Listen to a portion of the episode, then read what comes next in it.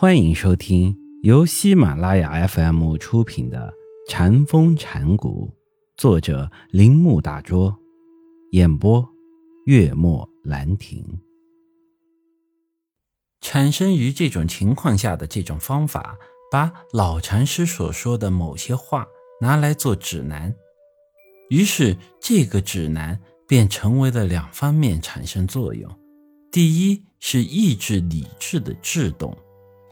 或者说的更确切一点，是让理智看看自身能产生多大的作用，从而了解有一个自身永远无法进入的领域。第二是使禅意识达到成熟阶段，最后产生悟境。公案在第一方面产生作用时，就产生了所谓的寻觅纪律。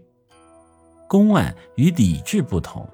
理智只形成于我们生命的一部分，但公案的解决却需要我们全部人格，包括整个身心的投入。当老练的禅师所引导的特殊精神的紧张状态达到关键时刻时，公案便转为所谓的禅悟，现在便得到禅道的直观。因为学习者长期以来一直无故敲击的墙，现在已经倒下了，一种全新的景象展开在他的面前。如果没有公案，禅意识也就失去了指南，从而也不可能达到悟境。悟前一定有一种心理上的死相。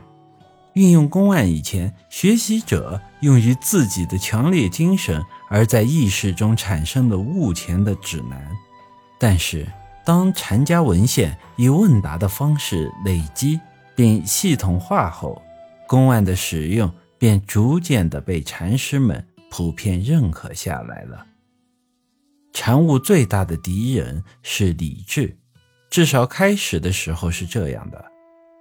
理智乃是强调主体和客体的分开，所以如果要展开禅的意识，便要减少起分离作用的理智。公案的形成主要为了这个目的。我们稍加注意就会发现，在公案中不容有理智解释的余地。想打开公案看看里面有什么内容，理智的刀是不够锋利的。公案并不是逻辑命题，而是由参禅训练所带来的某种心理状态的表现。例如，在佛和麻三经之间有什么逻辑上的关系呢？在佛祖西来意和柏树子之间又有什么逻辑上的关系呢？著名的禅学著作《碧岩录》中，圆悟禅师对麻三经做了如下注释。告诉我们那些未能把握禅理的假冒禅学者如何解释这个公案。这个公案多少人错会，真是难咬嚼。无戏可以下口，何故淡而无味？古人有多少答佛话？有人说坐在佛堂，有人说三十二相，更有人说丈陵山下。